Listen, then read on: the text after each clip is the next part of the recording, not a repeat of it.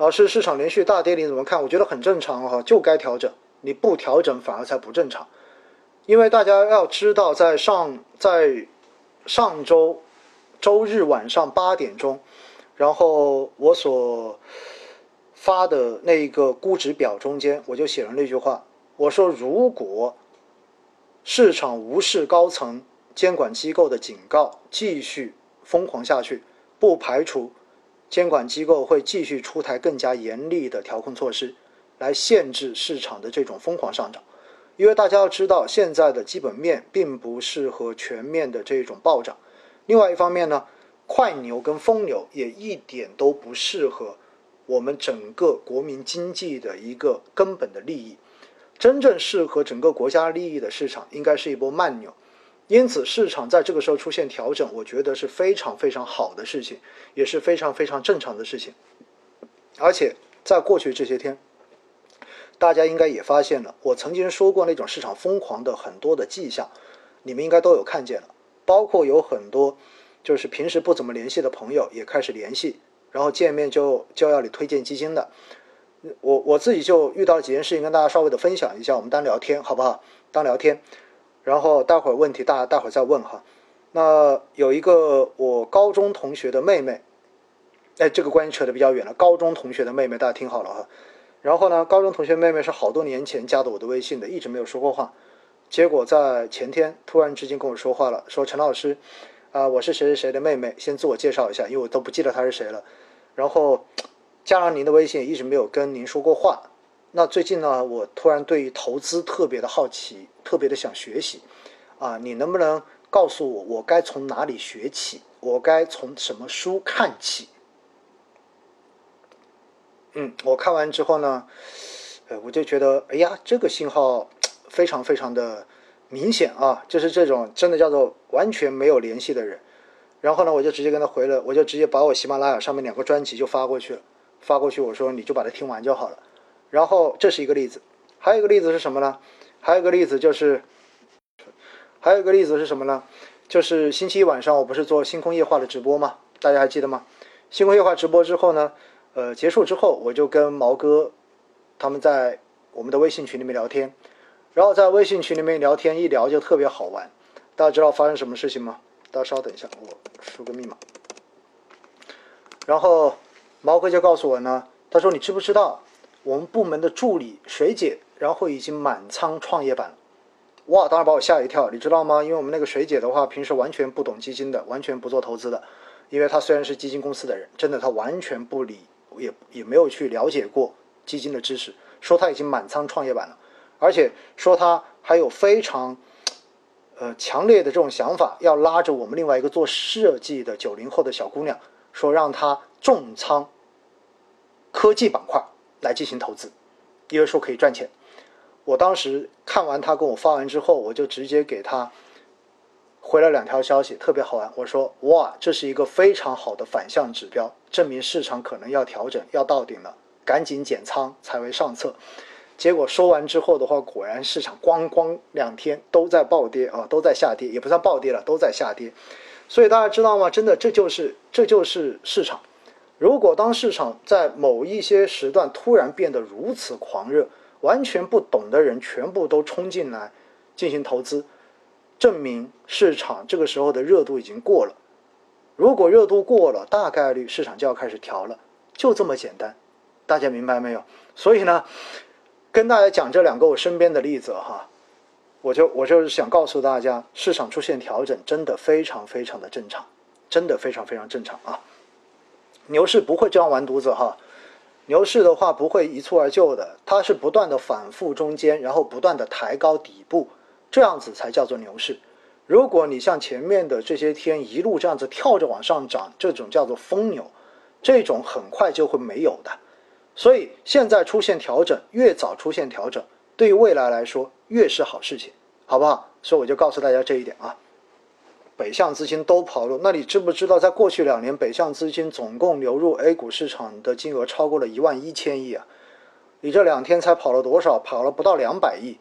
你就说他已经跑，你就说他已经跑光了，这肯定是不对的，这是不客观的，好不好？这是情绪而已。再看一下富国天惠能继续持有吗？我觉得富国天惠是一只，我前面很久以前就说过，你如果相信朱少醒，如果相信基金经理，你就长期拿着就好了，你不要管它。它可能这样子的长期的基金经理，可能在极端行情中间表现并不出色，因为它的风格肯定会趋向于更加的稳定，更加的保守。但是应该还是可以，因为历史的成绩告诉我们，它确实创造了很好的超额业绩。所以买了之后就不要管它了，好不好？像这样。科技五 G 这些问题就不用讲了。我说了，你把维度拉得更长一点，拉到五年维度、十年维度没有问题的哈，没有问题的。固收加肯定是一次性买，因为它本身的风险就不大，相对而言比股纯股权益类的这个风险要小很多的，所以大家就一次性买就好了啊。什么是量化基金啊？量化基金说白了就是通过计算机的量化模型来进行选股的基金。因此呢，像这样的基金，一般它持它有点像什么呢？它有点像指数基金，它持有的股票会比一般主动管理型基金要多得多，因为它都是通过计算机来选的。黄金怎么看？黄金我一直都看好啊，我我是在几月份开始在喜马拉雅上面连续录了六集黄金的节目，那个时候。而且不只是那个时候，应该是从从三月份的时候，我就一直跟大家推荐黄金。我说黄金还有的涨，我现在依然坚持这个观点啊，黄金还是有的涨。量化你试过贼坑，对我也试过贼坑，所以我也不买量化基金。我告诉你，如果，但是我提醒大家一点了，这里多讲一点哈，如果未来又出了量化对冲基金，大家听好了没有？如果未来又出现了又出现了量化对冲基金，而且监管机构又放松了对于股指期货的做空这一块的限制，那我觉得大家可以考虑用量化对冲基金来替代固收加基金。大家听明白没有？因为量化对冲是一种很稳定增值的基金，风险相对而言是属于中低的，当然一般会把它归为中风险。但是这一类基金它的收益。可能真的就是这种风险收益的这种感觉，会比固收加可能还要更好一些。只是因为现在对冲这一块没法做，因为监管机构没有放开对于股指期货做空这一块的限制。因为一一五年股灾发生之后，这条路就已经被断掉了。所以大家关注我的各种节目吧，也关注微信这一种，呃，关注微博这一种。以后如果这一块放开，我会第一时间发消息告诉大家的。因为只要放开，我相信各家基金公司的量化对冲产品一定会出来，而这个时候其实是对于中低风险偏好的投资者特别好的一个消息，好吧？军工，军工，我现在还在亏着呢。军工，我说了，你就等到最后熬过去吧，因为军工都是大国企，大国企要起来真的是要等大牛市的，大牛市没来，真的很难。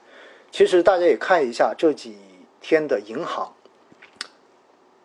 大家都说银行前几前一阵涨得特别好，但是为什么我一直在直播中间不断的强调说，我就不喜欢，我就不喜欢，我就不投它，对不对？结果我看到今天吧，有个朋友给我留言说，银行我买进去之后就一下子就亏了多少多少钱，请问老师我还能拿吗？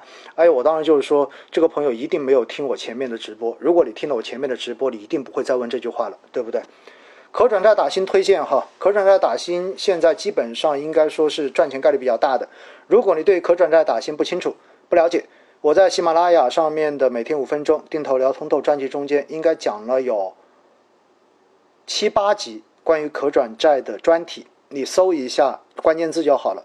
中间就有两集是专门说他打新该怎么打的，好不好？讲的非常非常清楚了。我相信应该有蛮多朋友在过往的这几个月听了我的课之后，也做了客专家打新，应该也赚到一些吃饭的钱了，对不对？广发证券出问题，广发的基金没有影响哈，大家不要担心，因为广发证券只是说是广发基金的股东而已，但是它并不会说因为它受处罚而影响到广发基金的基金的操作，这一点担心大家完全不要有哈，放心就好了。定投还没到一个月，定投没到一个月就不要止盈了吧，除非你是刚刚开始做，所以你想尝试一下这种落袋为安的感觉，那你就坚持就好了，好不好？因为正常来讲，你只要下个月再扣款进去，你的收益率一定就被拉下来了，所以太短的这种扣款我都不建议你做止盈，好吗？纯债已经亏损了，继续持有还是割肉呢？说实话哈，最近我在线下的培训一直在说这个话题，因为纯债的投资价值真的是在下降的。你当然，如果你愿意扛，你不不走，把纯债拿在手里面扛个两年，我觉得应该也能扛回来，没有问题。但是呢，如果在这个过程中间股市有很好的收益，你就会发现你的这个机会成本太高了，对不对？所以我的建议就是，如果你真的是买了纯债，你还不如真的在后面。把它调一部分调到固收加，可能它回来的速度会比你一直扛下去要快得多。有朋友说定投两个月止盈了，钱拿回来怎么办？继续定投啊，继续定投就好了，好不好？可转债没有打新基金，但是有可转债基金，可转债基金是可以去做可转债打新的，好不好？券商现在可以买吗？券商我觉得。还是可以买啊，没有问题啊，因为毕竟全面的牛市还没到嘛。牛市券商必涨，一定是，一定是条黄金定律。房地产指数，茅台还能买吗？房地产指数我觉得一般，茅台我觉得还能买啊。我觉得茅台还能买，这说实话。打新是啥？打新就是去申申请申申请买新发出来的可转债，这叫做可转债打新。房地产可以买吗？你是只买房子吗？还是指什么？如果你是买房子，我觉得你如果是刚需，那你就尽快买；如果你不是刚需，是做投资，你自己小心一点。因为大家应该如果有深圳的朋友，应该知道今天深圳又出了更加严厉的房地产调控政策，对不对？也就是说，大家基本上你现在在深圳，你如果没有交满三年社保，没有在深圳落户，是落户之后交满三年社保才有资格买房。并且呢，七百五十万的房价作为奢作为这一个奢侈税的这一个起征点，也就意味着七百五十万以下算是普通住房，七百五十万总价以上的算是豪华住房。所以的话呢，要收取更多的税费，而且呢，呃，对于这种增值税，以前是满两年可以免征，现在把它加到了五年才能免征。这其实是早该出台的东西哈，因为在过去的这几个月，太多的钱。通过经营贷违规的流入到房地产市场，这对于整个国民经济绝对不是好事情。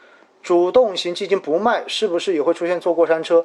多少也会有一点这样的现象。但是好的主动管理型基金经理是可以帮你在跌的时候，当市场下跌的时候跌得更少一些；当市场上涨的时候涨得更多一些。它可以不断的帮你获得超额收益。所以这就是牛基金经理的牛之处，好不好？黄金适合定投，黄金定投，反正你不要把它当成普通指数定投的这种收益预期就好了，没有问题的，可以。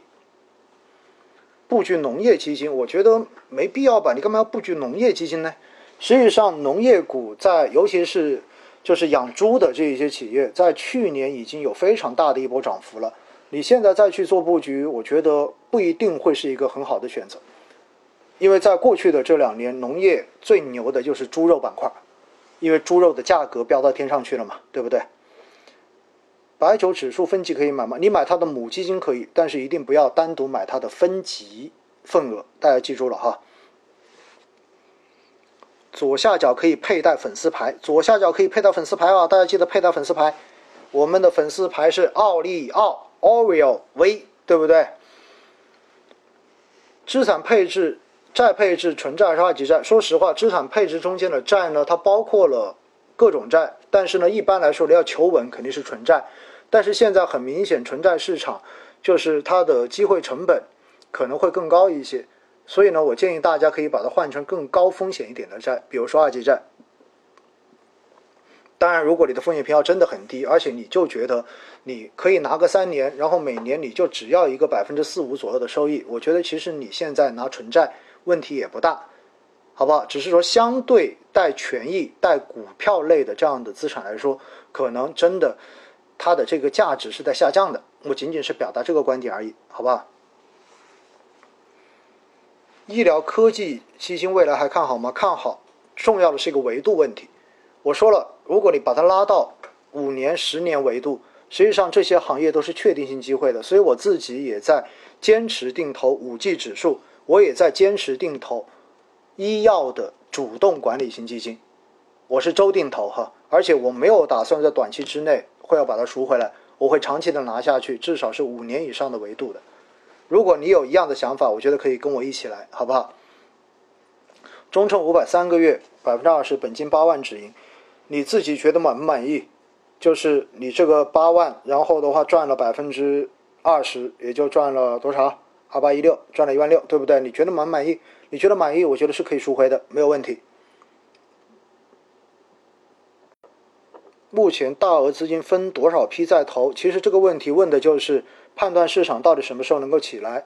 我觉得呢，大家记住一点哈。做分批、做定投，包括做止盈，我前面说过，更重要的是要让你的心态变得更加的平和。所以你自己可以看看你自己每期投多少钱投进去，可以让你不会去天天想着这回事儿。那我觉得这个金额就是合适的。如果你今天投了一笔进去之后，然后后面的几天天天提心吊胆，就怕市场跌，那么证明你的这一个每期投入的资金投的太多了。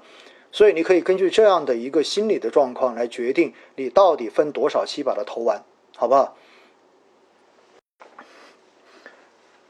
老师，你的医药是怎么设置止盈的？我告诉你，因为我定投的是医药主题基金，所以我根本就没打算做止盈。我我告诉大家实话，因为我是做五年的这种投资维度去准备的。我以前跟大家说过，主动管理型基金真的是不用做止盈的。因为好的基金经理是可以帮你不断的创造超额收益的，我一直强调了这句话。哎，那个、那个、那个说什么水姐老师说你坏话的是谁？我要把你踢出去，我把你拉入黑名单啊！好，再来看一看低估的老基金能布局吗？我不推荐啊，因为说白了，这种不代表中国将来的行业，我自己是觉得不太喜欢去投资的。我还是希望投资代表着中国经济未来。拥有更多的可能性的这样的行业，我觉得可能会更好一些，好吧？固收加一次性投入多少合适呢？这个看你自己啊，这个看你自己啊。我觉得固收加就是一个风险相对而言属于中低风险的这样子的投资品种，所以相对而言，它做得好的固收加，应该说在回撤控制上面会做得非常非常的到位，因此你的投资体验会特别的好。水姐有望回本吗？水姐。不在，不要问水姐了。牛市末期、熊市初期适合买债基，其实不是这么一个判断。如果实体经济不好，你就买债基；如果明显的就要开始降息了，你就买债息；如果是加息，你就记得绝对要把债抛得干干净净的。大家一定记得这些就行了，而不仅仅说是看股市的牛市跟熊市是不是要做这个事情啊？